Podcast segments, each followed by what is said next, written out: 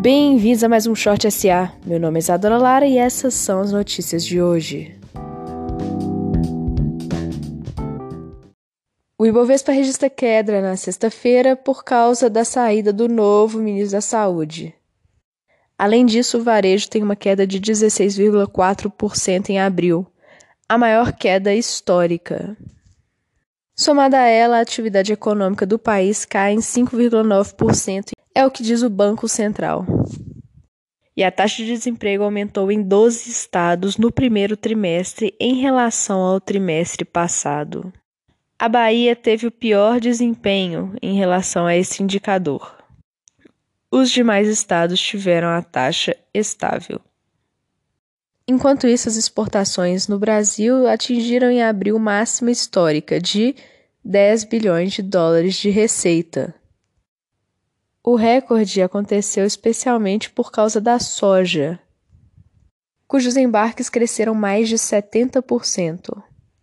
O governo tem planos para auxiliar as distribuidoras de energia em um pacote que deve dar a elas 10 bilhões de reais.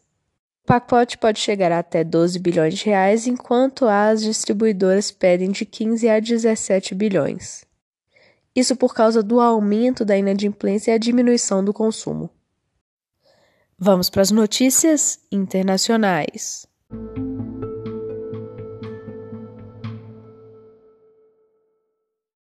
A economia chinesa começa a se recuperar do coronavírus, com a atividade industrial crescendo em abril. Contudo, o desemprego continua puxando a economia para baixo, além da queda nas vendas do varejo. Enquanto isso, nos Estados Unidos, o varejo tem queda de 16,4%. E seu indicador de produção industrial tem o pior resultado em 100 anos. Mas a confiança do consumidor melhora em maio. Em abril teve uma queda recorde do indicador em 17,3 pontos. Mas nesse mês houve uma recuperação de 1,9 pontos.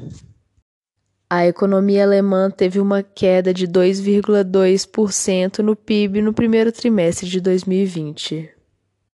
Esse foi seu segundo pior resultado desde a sua reunificação em 1990.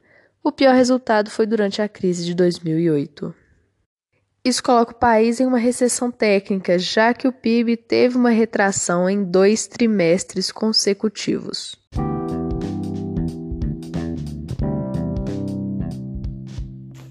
Essas foram as notícias de hoje. Tenham um bom dia e até logo.